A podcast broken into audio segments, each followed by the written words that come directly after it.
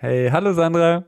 Achtung, Achtung, Tiere füttern verboten. Es ist nicht gestattet, den Tieren Futter zuzuwerfen und dieselben zu berühren. Oh, hi, Michelle. Au, sag mal, spinnst du mir so laut ins Ohr zu brüllen? Ja, sorry, ich wollte nur mal das Megafon ausprobieren. Eigentlich bin ich heute hier, weil du mir etwas über Giraffen erzählen wolltest. Hm, stimmt, wir sind auch mittendrin. Womit glaubst du, werden Giraffen gefüttert? Hm, mit Heu würde ich sagen, vielleicht aus der Savanne. Ja, fast mit Luzernerheu und das soll angeblich die Fruchtbarkeit und das Immunsystem stärken. Dann aber auch Gemüse wie Petersilie, Fenchel, Stangensellerie, Karotten, Blätter, Äste und so weiter und so fort. Das hat mich der Tiergarten Schönbrunn wissen lassen. Zudem, dass aus dem Wienerwald und der Lobau gesnackt werden darf nämlich ungefähr ein bis zweimal pro Woche ein paar Zweige aus. Von Pappeln, Feldahorn, Eche und so weiter und so fort. Wow, das ist richtig viel. Aber gut, so ein Riesentier will ja auch gut genährt sein, oder? Mm, absolut. 630 Euro im Monat frisst so ein Tier, hat mich die Presseabteilung wissen lassen. Wow, nicht schlecht. Hm, absolut. Also brav in den Zoo gehen, Jahreskarte kaufen und den Erhalt der Tiere sichern. Ja, Moment mal, Sandra, machst du da gerade Werbung für den Tiergarten Schönbrunn? Mm, ja, aber ganz unentgeltlich und von ganzem Herzen. Okay, na gut. Hey, bevor wir zum Medias Res gehen, ähm, was ist denn so eine Giraffe überhaupt? Hören wir am besten die Einstiegsdefinition des Autors Alexander Kluy von Giraffen eine Kulturgeschichte an. Die Wissenschaftsbücher des Jahres. Besprochen von Sandra Fleck und Michel Mehle. Naturwissenschaft, Technik. Medizin, Biologie. Geistes-, Sozial-, Kulturwissenschaften. Und Junior Wissensbücher. Wir präsentieren euch unser Best of Wissenschaft.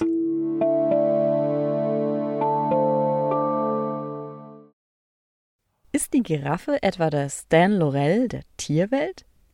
Wenn eine Giraffe in eine Kamera schaut, dann ähnelt sie tatsächlich unstupend dem englischen Filmkomiker Oliver Hardy. Tamp, eingedeutscht als dick und doof. Sie schaut nämlich hm. Hand aufs riesige Tierherz, riesig zutraulich aus und ein ganz klein wenig treudoof. Dabei stets höflich detachiert, schier bewundernswert antikonfrontativ, mit ihren großen, sehr großen, lebhaft glänzenden und doch ungemein sanften, wirklich geistigen Augen. Mit den kleinen Höckerli auf dem Kopf, mit der gelenkten Schnauze, in der sich eine halb Meter lange blaue Zunge verbirgt. Irgendwie scheinen Giraffen immer zutraulich breit zu grinsen, wenn sie fotografiert werden. Und sie scheinen auch immer Handkanten kurz vor dem Weinen zu stehen, so wie das auch Lorel in vielen seiner Filme war, respektive spielte. Ja, schön geschrieben. Mich erinnert es ein bisschen an diese Kuscheltiere mit den viel zu großen, runden Augen. Mhm, das kommt wohl gut hin. Links neben dem Text findet sich gleich eine Illustration der Giraffe. Die lacht mich irgendwie freundlich an. Überhaupt sind die Illustrationen sehr schön. Davon hätte es viel mehr geben dürfen in dem Buch. Giraffen, eine Kulturgeschichte. Das Buch ist im Oktober 2022 im Edition Atelier Verlag erschienen. Er zeichnet sich neben seinem Schwerpunkt auf Romane und Kulturgeschichten für mich auch dadurch aus, dass er recyceltes Papier verwendet. Jedes Buch ist haptisch und grafisch ein Erlebnis. Cool. Ja, ich habe es auch schon gesehen. DIN A5, aber länglich. Mhm. Apropos länglich. So ein Giraffenhals kann bis zu zweieinhalb Meter lang werden. Wow. Mit insgesamt bis zu sechs Metern ist die Giraffe damit das höchste Tier der Welt und kann mit seinen 1,9 Tonnen locker mit Walen, Elefanten und Nashörnern mithalten. Irre. Ich weiß auch noch einen Fun-Fact über Giraffen, nämlich über die blaue Zunge. Mhm. Die ist lang genug, dass sie sich damit die Augen schlecken können oder auch, naja, kratzige Pflanzen können sie auch essen damit. Mhm. Verrückt. Schöne Tiere. Ja. Wie sie von den langen Beinen bis zum Hals ihr Blut zirkulieren, nämlich mit einer Art Stützstrumpf und sehr kräftigem Herz, erklärt der Autor auch ganz schön. Ich zitiere. Giraffen haben den höchsten Blutdruck aller Säugetiere. Im Wortsinn den höchsten. Denn das Blut muss drei Meter nach oben nicht gepumpt, eher geschossen werden, um für die Durchblutung des Gehirns ein Druckverhältnis von 110 zu 70 Millimeter Quecksilbersäule zu erreichen, den für ein großes Säugetier normalen Durchschnittswert. Benötigen Giraffen im Herzen einen Blutdruck von etwa 220 zu 180 Millimetern hm. Quecksilbersäule. Ich glaube, das müssen wir jetzt mal erklären. Äh, Quecksilbersäule, hm. beziehungsweise Millimeter Quecksilbersäule, das heißt, also abgekürzt MMHG. Ähm, und das geht auf einen Gehilfen von Galileo Galilei mit dem Namen Evangelista Torricelli in den 1640er Jahren zurück. Anstelle von Wasser steigt das schwerere Quecksilber nicht ganz so hoch und lässt sich dann auch bei hohem Druck gut ablesen. Heute misst man in Bar und Pascal. Mhm. Fein, Michael, danke. Gerne. Neben diesen Erklärungen zum Druck macht Chloe noch einen Vergleich zum Pariser Eiffelturm und geht zu den Kompressionsstrümpfen über. Zitat: Giraffen beugen von Natur aus Thrombosen vor. Die Haut, die nahezu fleischlos die Knochen ihrer dünnen Beine umgibt, wirkt bei ihnen so, wie es Kompressionsstrümpfe bei Menschen tun. Zudem haben 2021 dänische Physiologen herausgefunden, dass die Arterien an den Giraffenknien extrem dickwandig sind und als eine Art Regulativ fungieren. Doch wie genau ist noch immer ein gelb-braun geflecktes Enigma. Der Autor Alexander Kluy schreibt das schon mit einer guten Note Witz, oder? Hm, absolut. Er ist übrigens Autor und Journalist, unter anderem bei der österreichischen Tageszeitung Der Standard und Buchkultur, dem internationalen Buchmagazin. Aufgrund der hm. kleinen Prise Witz liest es sich wirklich extrem gut. Ja, und worum geht's in Chloes Buch? Giraffen, eine Kulturgeschichte überhaupt? Chloe beschreibt die Giraffe mit den Eigenschaften als Tier, also dem Wort der Giraffe oder eben auch Giraffe, Zaraffa, Cameoloparadalis und somit den ersten Begegnungen mit dem Menschen. Natürlich dann auch den verschiedenen Zoos in nah und fern und dem Leben in freier Wildbahn, als auch ein bisschen was Poetisches und über den Rückgang und den Zuwachs der vier verschiedenen Giraffenarten. Sag mal, Sandra, seit wann gibt es eigentlich Giraffen in Wien? Hm, ja. Bereits Julius Caesar hat um 50 vor Christus Giraffen für irgendwelche Dinge geopfert.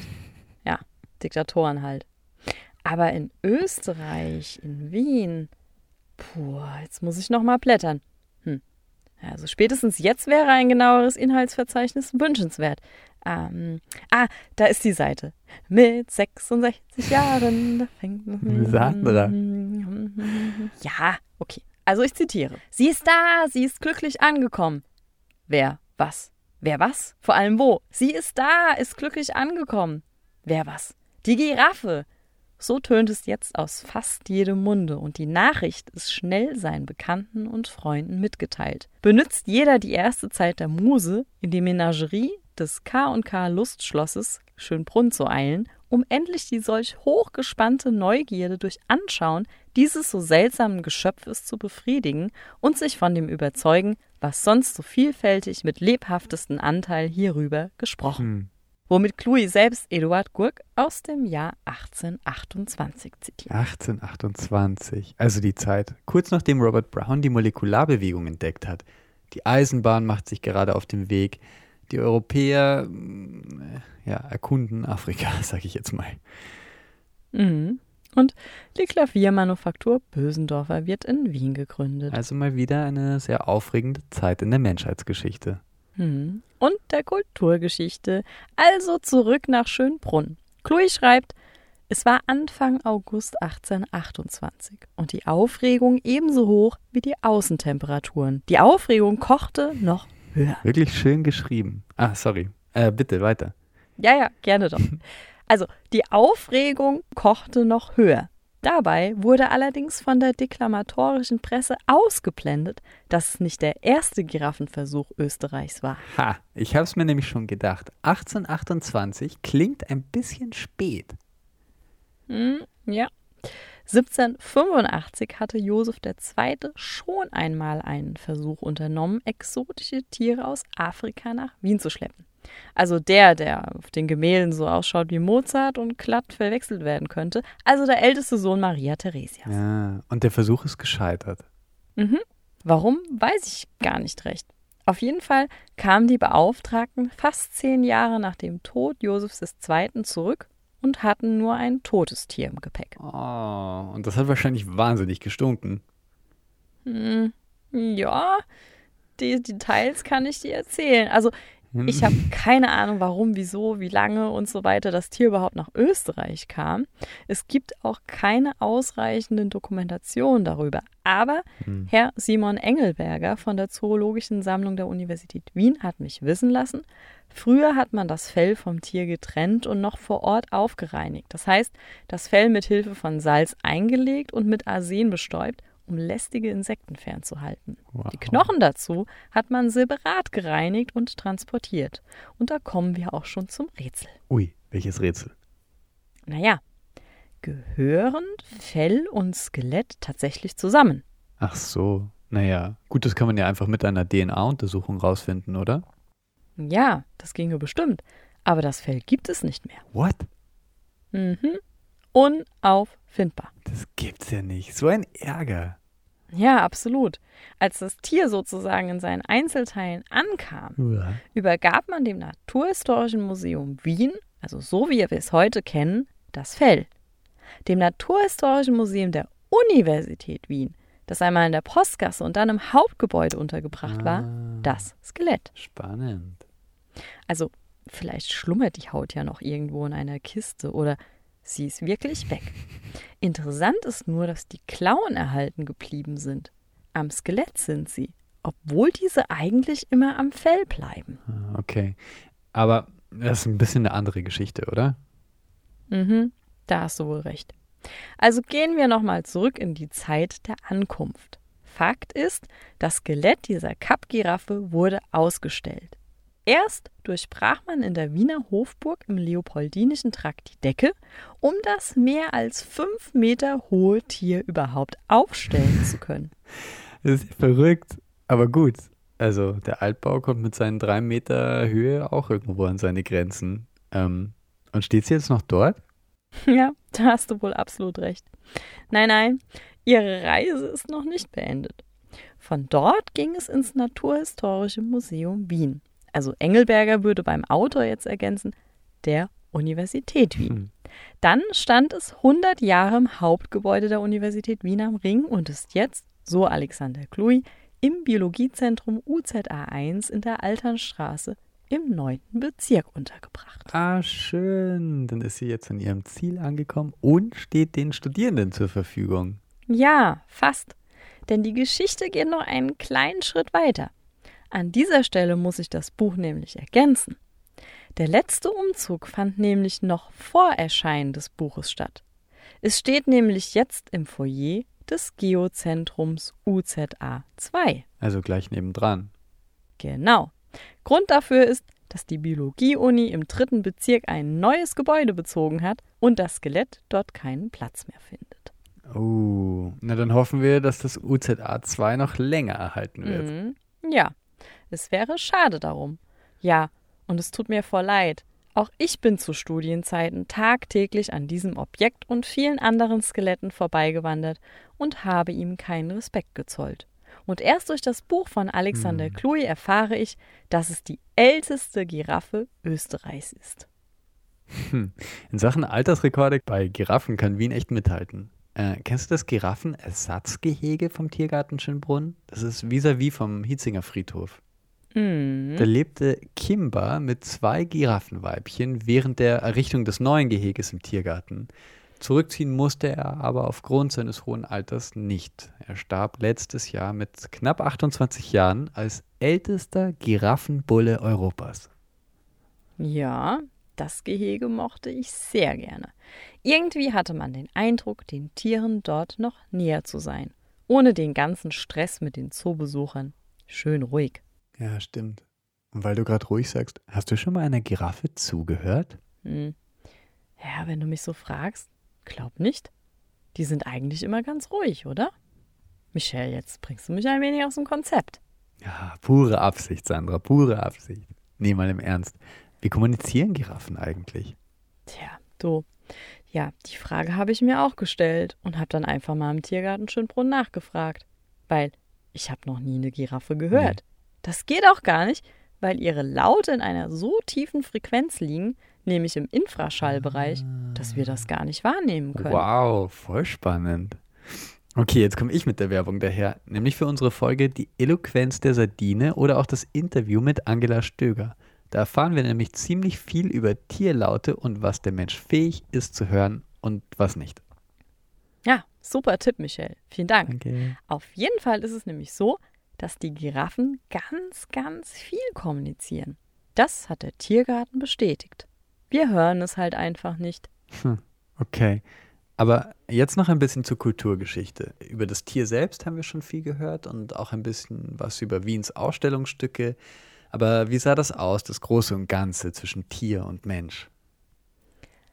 Wenn zwei riesen Renngiraffen gerne mal nach hinten gaffen, während sie durch Steppen rennen, dabei manchmal auch noch pennen, wenn sie dann von beiden Seiten sich auch noch entgegenreiten, denkt man nur, was wäre, wenn jetzt die langen Hälse, denn nah und näher kommen sich, gleich wird's rappeln fürchterlich, niemand ruft Halt, Stopp, verboten, um Gottes Willen, das gibt nen Knoten. Wow, cool.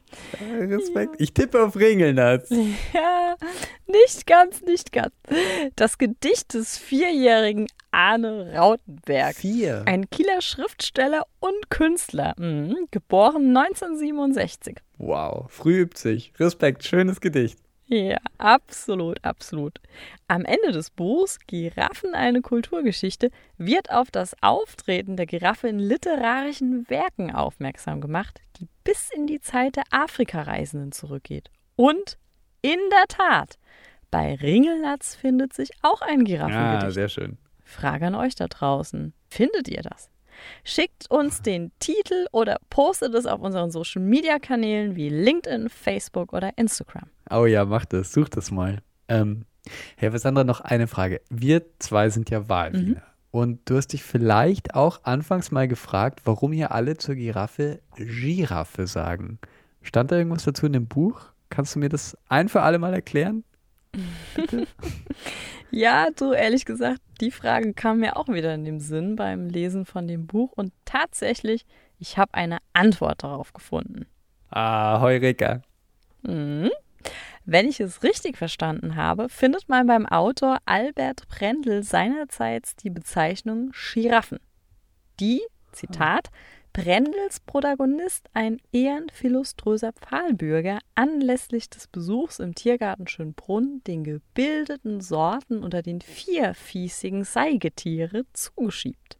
Somit stammt der Ausdruck Giraffe, den man S-C-H-I-E-R-A-F-F-E schreibt, aus der Zeit von 1828, als regelrecht Pilgerströme nach Schönbrunn gekommen sind, um die erste lebende Giraffe dort zu bewundern. Na schau, okay. Aber ganz so befriedigt hat mich das jetzt trotzdem nicht. Hm, ja, ich weiß. Ich glaube, den Begriff sagt jeder, wie er halt historisch seinen Lauf genommen hat. Wenn es für die Wiener die Giraffe ist, dann ist es einfach die Giraffe. Ja, stimmt. Hey, und das Buch, hat es dir jetzt gefallen? Hm, ja, ich fand's ganz cool. Also mal sich dem Tier von der Kulturgeschichte her zu nähern. Und Giraffen, ja, irgendwie mag ich sie ganz gerne. Ich auch, ja. Hm. Ja, wahrscheinlich wohl wirklich, weil sie so lieb reinschauen, wie der Autor beschreibt. Nach dem Einstieg kann man gar nicht anders als dranbleiben. Aber wie du ja weißt, ist Geschichte nicht ganz so mein Spezialgebiet. Und ich habe gemerkt, wie ich gedanklich schnell mal abdrifte. Ja, vielleicht hätte es da neben dem Sprachwitz noch die ein oder andere Erklärung mehr gebraucht. Aber alles in hm. allem eine super Empfehlung. Cool, das freut mich, Sandra. Und wer weiß, vielleicht nähern wir uns wieder einem Tier auf diese Art und Weise irgendwann mal. Mhm, das wäre schon cool, Michelle. Aber bevor wir uns verabschieden, möchte ich noch ein paar Worte des Danks loswerden. Das Buch von Alexander Kluy wirft zahlreiche Fakten auf, und wo Fakten offen liegen, muss ich als Journalist den Drang der Überprüfung befriedigen und habe in diesem Fall unserem Podcast noch das ein oder andere Fachliche hinzugesetzt. Dafür habe ich Kontakt zur Universität Wien und zum Tiergarten Schönbrunn gesucht. Vielen herzlichen Dank an Simon Engelberger, Leiter der Zoologischen Sammlung der Universität Wien und der Presseabteilung samt Tierpflegern aus Schönbrunn sowie natürlich alle Personen, die mich zu den richtigen Ansprechpartnern geführt haben. Ja, coole Sache, Sandra. Ähm, aber jetzt verabschieden wir uns von euch. Bleibt dran, schreibt uns auf Instagram, Facebook und LinkedIn. Genau, oder einfach an wissenschaftsbuch.podcast.gmail.com. Und vergesst nicht darauf, uns ein Gedicht von Ringelnatz zu schicken. Ja, über die Giraffe. Also, vielen Dank, liebe Grüße und Baba. Baba.